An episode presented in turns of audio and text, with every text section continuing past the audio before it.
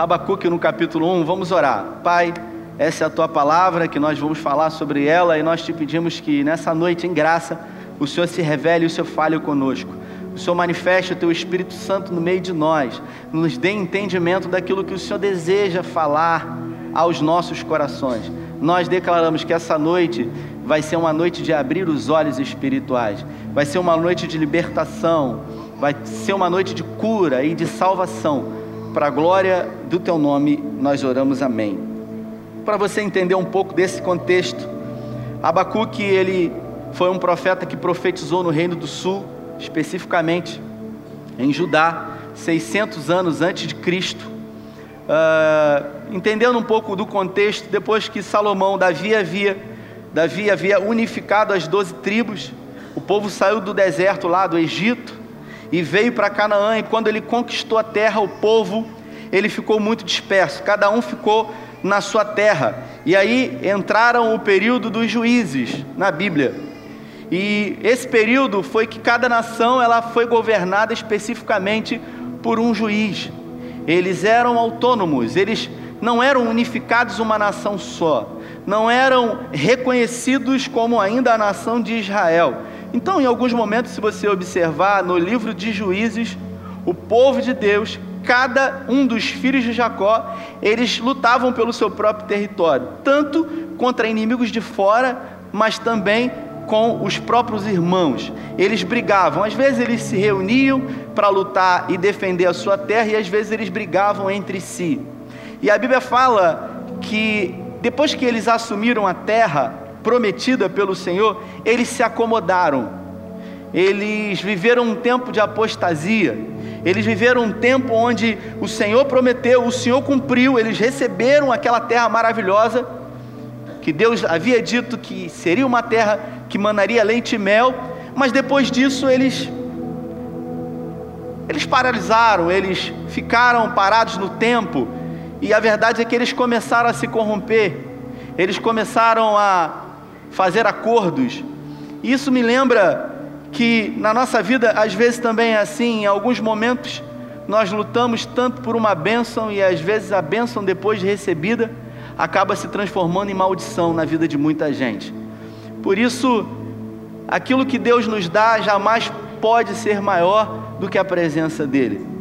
O povo de Deus, a nação de Judá, havia se afastado do Senhor e Deus levantou o profeta Jeremias antes do profeta Abacuque para declarar que Deus levantaria uma nação que estava sendo levantada e fortificada na terra, especificamente os babilônios, os assírios, tendo como rei o rei Nabucodonosor, um dos mais perversos homens que já pisou na face da terra, e Deus disse através de Jeremias que ele estaria liberando os babilônios, os caldeus, de estarem saqueando o povo de Judá e levando o povo de Judá para um exílio babilônico. E aí isso causou muito espanto para, Abaqui, para Abacuque, que foi levantado para profetizar sobre isso. Abacuque não era um profeta comum. Alguns estudos dizem que Abacuque ele era um levita, ele cuidava da parte de adoração do templo. Mas eu confesso que Abacuque tem muito a ver comigo e também tem muito a ver com esse tema desse livro, e por isso eu resolvi indicar esse livro. Porque aqui o John Biveri, ele, ele faz uma exclamação, também com pergunta: Deus cadê você? Existem momentos na nossa vida que a gente vê injustiça, que a gente não entende o que está acontecendo, que a gente até tenta, a gente olha para a situação e a gente não compreende. A gente procura Deus na situação e a gente não vê. E a gente que está vivendo em Deus, a gente pergunta: Deus, cadê você? Por que, que o Senhor está permitindo isso? E aí Abacuque foi o primeiro profeta que realmente chegou diante de Deus e fez algumas perguntas para ele. Os outros profetas eles ouviam e eles obedeciam de bate pronto. Abacuque não, Abacuque ele tinha questões como todo mundo. Ele tinha perguntas para muitas que saltavam na mente dele e faltavam respostas, mas ele não guardou para ele, ele resolveu perguntar para Deus. Então, quando Deus falou através de Jeremias que ia levantar os caldeus para subjugar o povo de Deus, os caldeus era a principal e mais forte nação que estava sendo levantada. Eles já estavam conquistando muitos territórios, eles estavam matando, destruindo. E aí de repente Abacuque ele ouve a voz de Deus que diz para ele: vai lá e profetize, e avisa que tudo isso vai acontecer, vai ser uma desgraça. E aí ele resolve questionar a Deus. Abacuque ele chega diante de Deus e ele faz uma inquietação, e o texto diz assim: a primeira queixa de Abacuque, no versículo 2: Até quando, Senhor, clamarei por socorro sem que tu ouças? Até quando gritarei violência sem que tu tragas salvação? Por que fazes ver a injustiça e contemplar a maldade, a destruição e a violência? Porque tudo isso está diante de mim. Há luta, há conflito por todo lado, e a justiça nunca prevalece. Os ímpios prejudicam os justos, e assim a justiça é pervertida, pervertida. Abacuque ele declara: existe justiça nisso? O Senhor está levantando a principal e pior nação do mundo para nos derrotar, para nos subjugar. O Senhor vai usar esse povo ímpio para nos castigar. Tudo que Deus queria era que o povo de Judá se voltasse para Ele. O povo havia se esquecido do Senhor. Semana passada eu preguei aqui sobre 2 Timóteo, e um dos conselhos preciosos que Timóteo diz para o seu filho na fé, melhor, Paulo diz para Timóteo é: lembra-te de Jesus Cristo ressurreto dentre os mortos. A nação de Israel havia se esquecido do Senhor, e agora Deus resolve usar os caldeus para impor uma justiça para o seu povo. Abacuque ele não se conforma e ele se queixa diante de Deus. E a Bíblia não, não fala quanto tempo demorou para Deus responder a ele. A Bíblia diz que ele se queixou. A Bíblia fala que ele perguntou para Deus: Eu não sei você. Mas não foram poucas as vezes que eu, em alguns momentos de luta, de dificuldade na minha vida, eu questionei a Deus. Eu cheguei para Ele e eu disse: Senhor, tem alguma coisa errada aqui. Tem alguma coisa errada aqui porque eu faço a tua vontade e parece que quanto mais eu faço a tua vontade, mais as coisas dão errado para mim. Não foram poucas as vezes que eu, em orações com o Senhor, eu disse: Senhor, por que eu não estou entendendo? E na verdade eu não estou nem vendo o Senhor aqui. Eu não sei se você já viveu esses momentos onde Deus ele libera, ele autoriza os ímpios para prosperar diante de nós e para zombar de nós, e em alguns momentos os conflitos eles vêm. Tudo que você quer é ter paz, mas tudo que você tem é desassossego. E parece que quanto mais você se esforça para fazer o que é certo, mais coisa errada você faz. E, e você não sabe o que fazer, e a sua vida ela já não tem mais sentido, ela já não tem mais graça. Porque quando não há graça, há desgraça. A graça vai embora. E a Bíblia fala que foi exatamente isso que aconteceu com ele. Ele, diante do Senhor, ele provoca espanto, ele diz: Eu não estou entendendo. E ele era um profeta levantado por Deus. E tudo que ele pede ao Senhor é para que o Senhor revele para ele a lógica de Deus. Por que, que lógica é essa? levantar os caldeus para fazer com que os ímpios façam com que o seu povo retorne para ele. Não era melhor falar para o povo, para o povo se voltar para ele? Não, mas o povo não ouviu. E Abacuque então ele não entende. E ele questiona Deus. Só que seria duro demais para Abacuque ver os caldeus levarem o povo de Deus sendo subjugado no exílio durante 70 anos. Sabe quando você tem um problema no seu corpo físico? Sabe quando uma doença chega para você no seu corpo e você está com dor de cabeça, você está com um problema maior, e aí você vai no médico, o médico passa um remédio, só que o remédio é pior do que a doença. Foi isso que Abacuque disse. Porque o remédio aqui para fazer com que o povo retorne é pior do que a doença do povo. E a Bíblia fala que Deus então responde a ele. Deus responde a Abacuque. E Deus diz: Olhem as nações e contemplem-nas, fiquem atônitos e pasmem, pois nos dias de vocês farei algo em que não creriam se não fosse contado. Estou trazendo os babilônios, nação cruel e impetuosa, que marcha por toda a extensão da terra para apoderar-se das moradias que não lhe pertencem.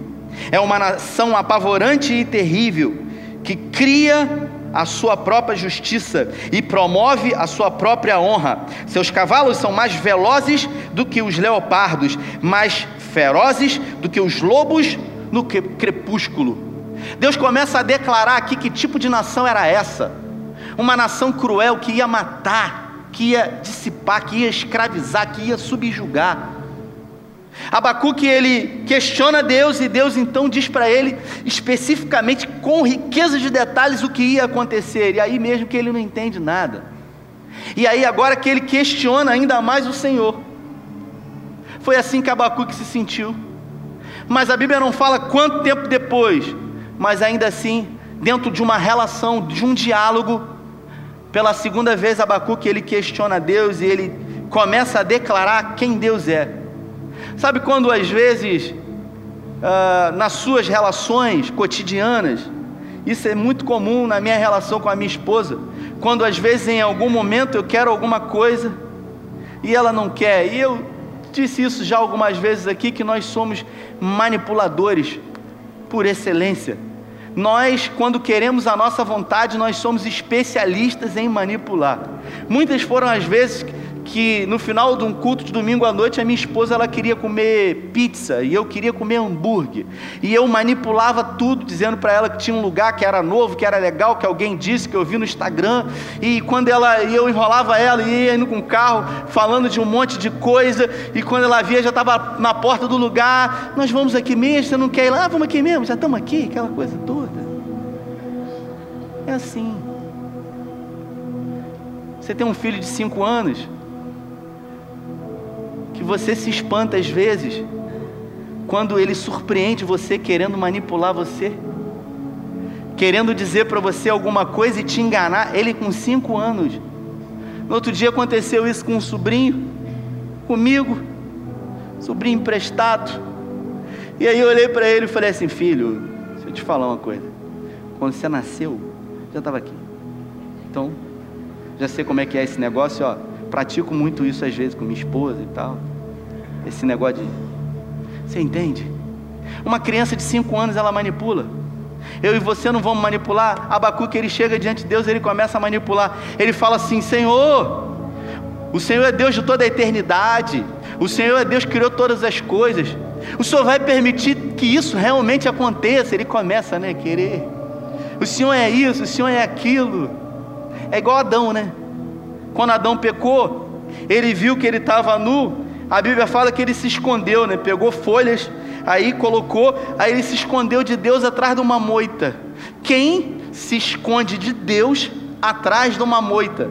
É igual você quando você está em casa brincando com seu filho e ele é pequeno, aí você se esconde atrás do sofá só a cabeça, você deixa o corpo todo para fora para ele ver. Aí você fala assim: procura papai, aí ele vem, tá ali, cara. Adão escondido de Deus atrás de uma moita. Quem pode se esconder de Deus? Quem pode manipular Deus? Quem compreendeu, como Paulo falou em Romanos 11, a partir do verso 33, quem compreendeu a mente do Senhor? Quem foi o seu conselheiro? Quem primeiro deu a ele para que ele fosse restituído? Porque por meio dele, por ele, para ele são todas as coisas. E a Bíblia fala que Deus fez isso. Deus declarou. E aí, no capítulo 2, Deus responde novamente para Abacuque, e Deus diz para Abacuque o seguinte: escreva a visão em tábuas, para que se leia facilmente, pois a visão aguarda um tempo designado, e ela fala do fim, e não falhará, ainda que demore, espere-a, Aí Deus fala: Porque ela certamente virá e não se atrasará. Versículo 4: Escreva: O ímpio está envaidecido, seus desejos não são bons, mas o justo viverá pela fé. Deus declara para Abacuque pela primeira vez na Bíblia que o justo ele viverá pela fé. Irmãos, viver pela fé é totalmente desafiador. Viver pela fé é você não saber o que vai acontecer no minuto seguinte. Viver pela fé é você perder totalmente o controle. Viver pela fé é você não ter certeza do que vai acontecer, mas ainda assim você confiar. Viver pela fé é você saber que você depende de Deus, ainda que as circunstâncias sejam contrárias, e ainda assim você confia. Deus, quando declara isso, ele diz: os ímpios, eles estão com o nariz em pé, e ele está falando da própria nação dele. Mas os justos, esse, esses, terão que viver pela fé. Deus declara através do profeta que, ainda que o castigo fosse terrível, ele seria necessário. Por quê? Porque o povo não conhecia. E aí eu e você, quando a gente ouve essa história, terrível, apavorante, porque os babilônios eles levaram. E durante 70 anos eles ficaram lá, Nabucodonosor destruiu o templo, levou os utensílios, acabou com tudo. E o povo durante 70 anos ficou chorando. Você fala assim, gente, Deus matava. Deus castigava. Aí você fala assim: caramba, que mensagem forte. Hum, então quer dizer que se eu tiver em pecado, isso pode acontecer comigo. Você sabe o que, que você faz quando você pensa isso? Às vezes você não fala com ninguém. Aí você fica com medo, igual antigamente as pessoas colocavam terror, pavor e medo, dizendo para você: olha, varão, vigia, olha o leito, olha a cama. Aí você ficava pelando de medo, meu Deus, Senhor. Porque a gente condiciona o operar de Deus do mesmo jeito. Só que se você observar, Deus nunca trabalha do mesmo jeito. Deus nunca trabalhou da mesma forma, nem Jesus, quando curou, ele realizou o mesmo milagre da mesma maneira. Então esquece tudo que você sabe e imagina sobre Deus. Se Deus agiu assim com o seu povo, isso não quer dizer que ele vai agir assim hoje, porque Deus, ele nunca trabalha ou ele nunca anda pelos mesmos caminhos. O profeta Naum, você está cansado de ouvir esse texto? No capítulo 1 diz: Os caminhos do Senhor são no meio da tempestade da tormenta, porque Ele é Deus, porque Ele sabe de todas as coisas, porque Ele conhece todas as coisas. Ele é Deus, acima de tudo e de todos, então Ele não precisa dar satisfação do que Ele vai fazer, porque Ele vai fazer. Agora, que nós questionamos, isso é um fato. Poucas são as pessoas que têm a capacidade de falar, de dizer, de declarar isso. Talvez em muitos momentos você se perguntou, Senhor, o Senhor está nisso mesmo? Eu, alguns dois meses atrás, eu vivia colocando diante de Deus algumas questões minhas. E eu confesso que a gente tem estado num propósito de jejum e de oração, e eu tenho colocado diante de Deus mas o fato da gente colocar diante de Deus não é a certeza que Deus vai falar com a gente, de que Deus vai responder na hora que a gente quer. A gente quer agora, a gente quer nesse momento, mas não é assim. Às vezes a gente ora e a gente não tem a oração respondida. Às vezes a gente pede um sanduíche, antigamente era assim, agora demora. Entende? Os é, fast food eles eram rápidos, hoje o negócio demora muito mais. E aí eu coloquei diante de Deus algumas inquietações minhas, particulares, pessoais, e isso não me impede o caminhar, isso não impede que a gente continue avançando, que a gente continue esperando. Esse povo aqui, irmãos, ele perdeu a capacidade de esperar. Eles perderam a capacidade de esperar, e todas as vezes na vida que você perde a capacidade de esperar, você deixa de esperar, você desespera você se desespera, porque quem se desespera deixa de esperar e fica pelo caminho. Porque se você sair exatamente agora, no meio dessa mensagem, você não vai entender nada. Um Deus que a Bíblia, que todo mundo fala que é amor, pega a pior e mais cruel nação para poder castigar o seu povo, fazer com que eles retornem para Ele. Faz sentido isso, sim ou não? Sim ou não? Está com medo de Deus? Falar igual os cabistas, se tiver cabista aqui, vai ser representado. Está com medo de Deus? Deus, Deus cartiga, né? Sim ou não, irmãos? A verdade é essa. Abacuque aqui, ele viveu isso.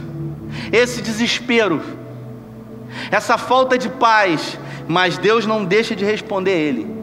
E a Bíblia fala que ele resolveu, da segunda vez que se inquietou e falou diante de Deus, ele falou assim: Eu vou esperar o Senhor.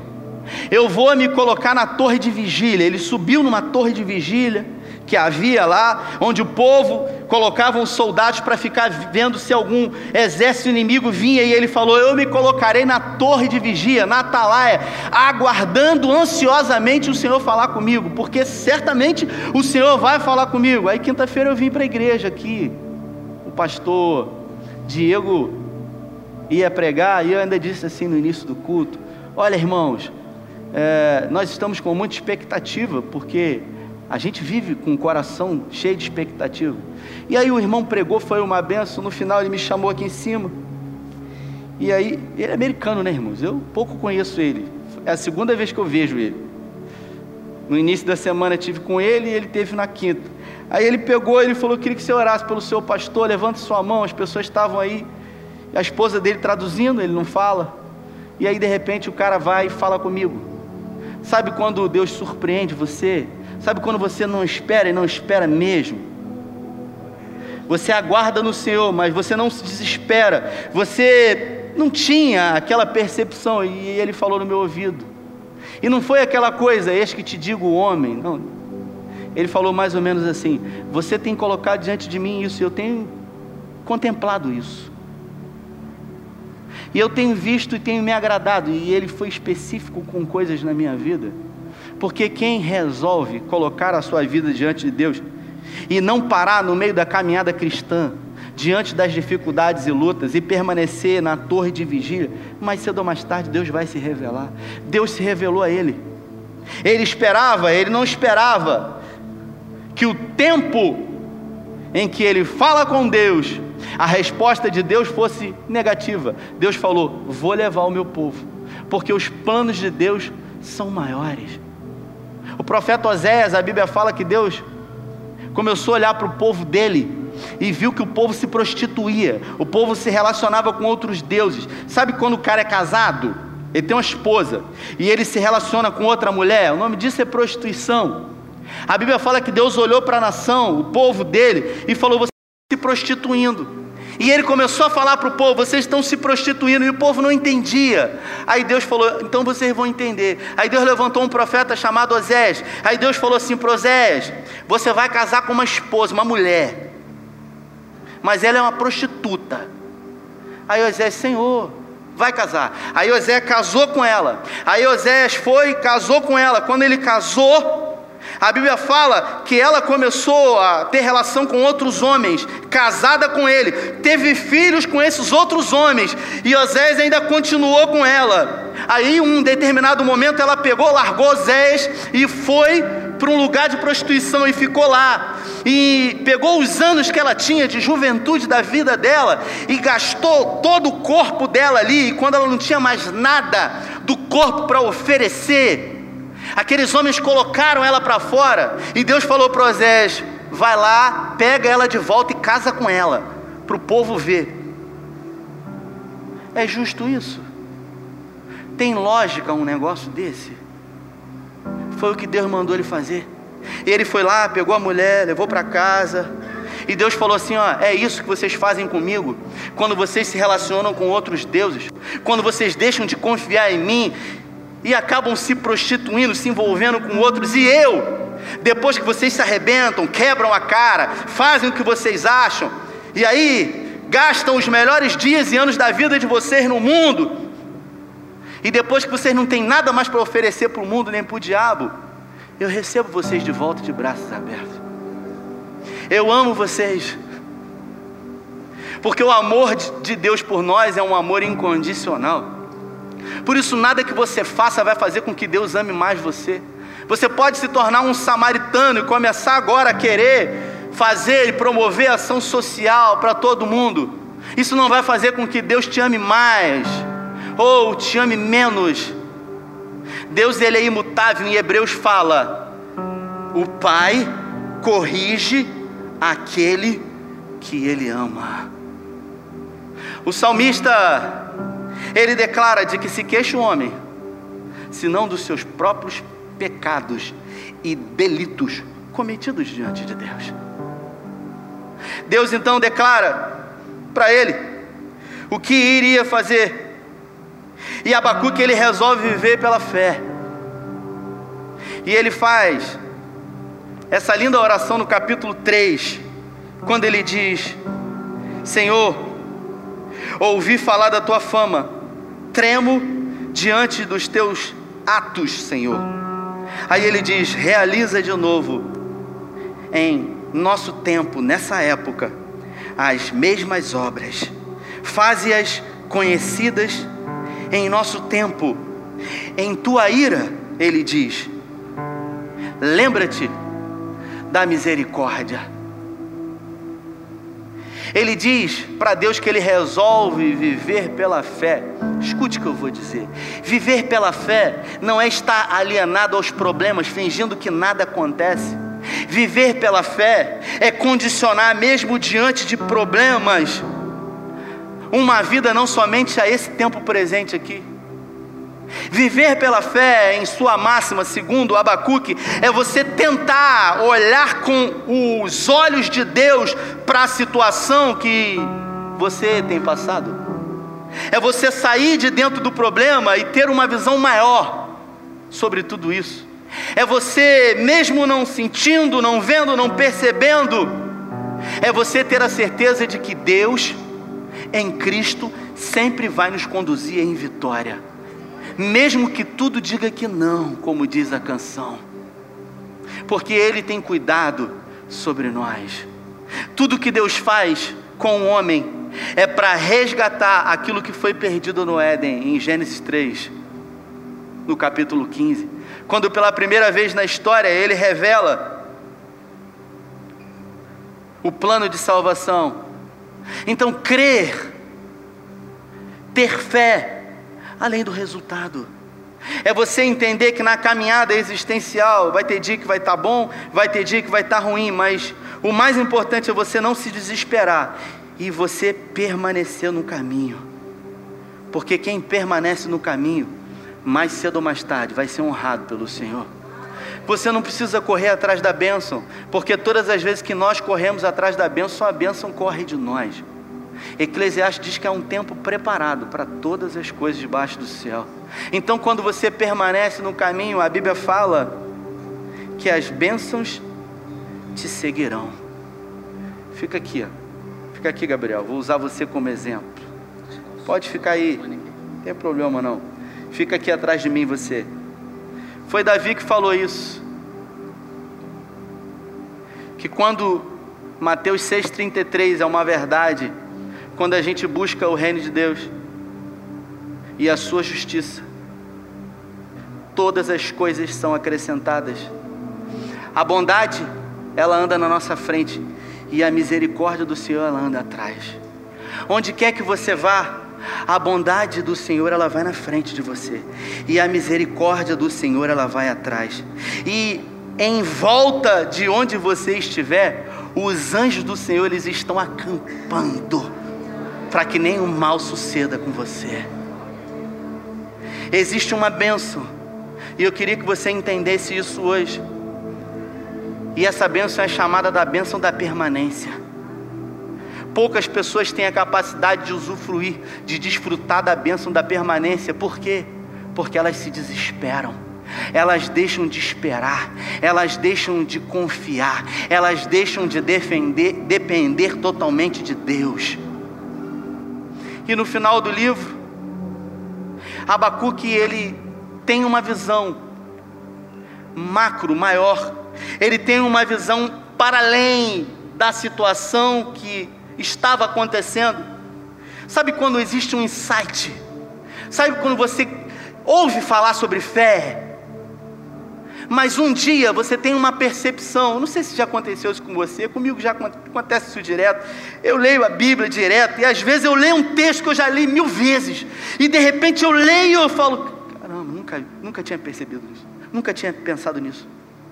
Caramba, foi o que aconteceu com Abacuque, dentro da sua relação com Deus, dentro da sua relação de fé, em algum momento a fé saltou aos olhos dele, passou a ser uma visão e ele falou: Ah, agora eu vi.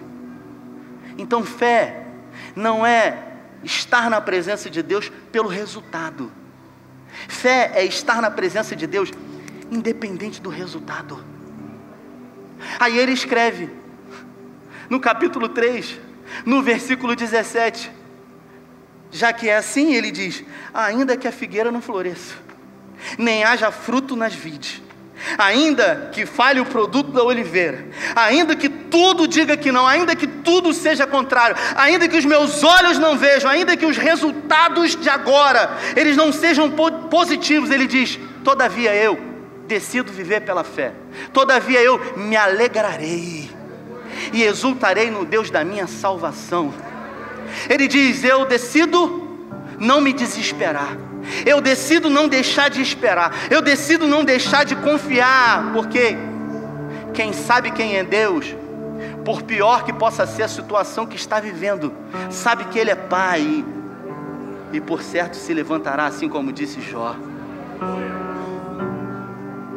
Jó ele disse que antes eu te conhecia de ouvir falar, mas hoje os meus olhos te veem mas isso só foi possível pelo deserto que ele passou.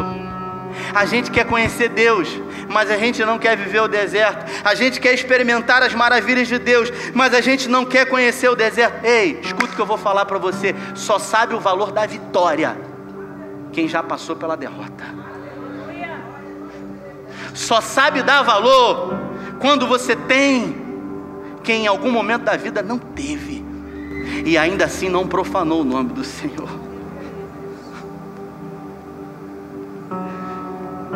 Eu trago uma mensagem hoje do coração de Deus para você. Não é uma mensagem de juízo, é uma mensagem de salvação, e essa salvação não é propriamente para quem está fora, ou também para quem está dentro, porque o povo de Deus aqui, Judá, estava dentro. Eu quero dizer para você que nada pode separar você do amor de Deus que está em Cristo Jesus. E Deus ele está disposto a fazer qualquer coisa para que os planos e projetos dele aconteçam na sua vida. Inclusive permitir que por um momento a ferida chegue até você. Osés capítulo 6. Fez a ferida, ele ligará e revigorará e tornaremos a ele. Tudo que Deus quer e tudo que Deus faz é para chamar sua atenção para ele é para que os seus olhos estejam nele. O povo foi levado cativeiro durante 70 anos, mas Deus disse para eles: Eu restituirei em dobro os anos consumidos pelo gafanhoto. Porque tudo que Deus faz, Ele tem o controle. A Bíblia fala que Jó ele tinha dez filhos. E que os dez filhos de Jó morreram num dia. A Bíblia fala que ele tinha um grande, uma grande quantidade de camelos, de ovelhas, de gado. E num dia ele perdeu tudo. E ele passou um longo período de tempo chorando. Três amigos que Jó tinha chegaram diante dele. Ele estava no meio de cinzas, arrancando casca de ferida. Os amigos ficaram perto dele, olharam o estado dele e não falaram nada. Depois de sete dias, um dos amigos se revoltou. Ele falou assim: Eu não aguento mais, eu vou falar. Eu vou falar, eu não ia falar nada, mas eu vou falar, Jó. Negócio seguinte: te falar, ninguém vive o que você está vivendo aí sem ter cometido algum pecado. Revela logo, cara. Tem alguma coisa que você fez. E a Bíblia fala que ele era justo que ele era reto, íntegro. Aí um dos amigos dele falou: Fala logo, confessa diante de Deus. E aí Jó começa a declarar: Nu eu vim este mundo, nu a ele eu voltarei. Deus deu, Deus tirou, bendito seja o nome do Senhor. Aí já começa a fazer algumas perguntas para Deus. Igual Abacuque. E não pense você que Deus não gosta disso. Não acredite naquilo que os religiosos falam, porque eu tenho um filho de um ano e oito meses. E eu jamais desejo que o meu filho, tendo dúvidas ou inquietações sobre mim, que ele não me pergunte que ele não seja sincero e ele diga para mim o que ele pensa ou até o que ele acha diante de mim. Se você que é pai pensa diferente de mim, eu não sei. Então tem pessoas que acham que Deus se escandaliza quando você chega para ele e fala: "Tu não me ama mais". Deus, cadê você? Ah, que forma de falar é essa? Chamando Deus de você. Isso é uma, isso é uma religiosidade farisaica. Para Deus não é ofensa quando você chama Ele de você. Para Deus é ofensa quando você se volta contra Ele. Quando você peca diante dEle. Quando você deixa de esperar, você se desespera. Isso é uma ofensa diante de Deus. Agora, uma relação íntima de tratamento. Deus ele não ouve palavras. Quando você ora, Deus não, não ouve palavras, Ele ouve motivações do coração que são colocadas diante dele. É algo muito mais intrínseco, muito mais profundo. E aí Jó faz algumas perguntas para Deus e ele fala: Senhor. Aí Deus ouve as perguntas e no capítulo 38, né, Marisa?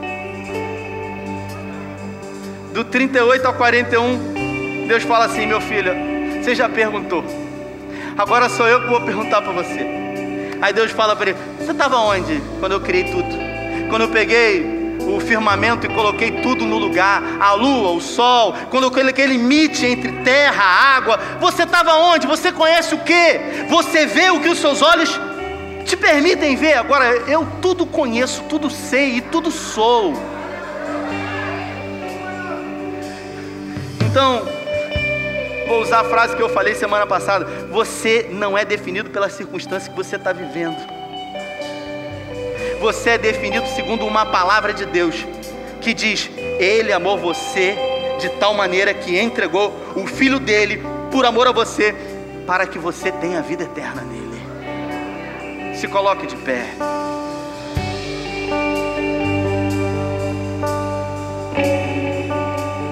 Eu queria nessa noite convidar aqueles que vieram aqui, talvez pela primeira vez.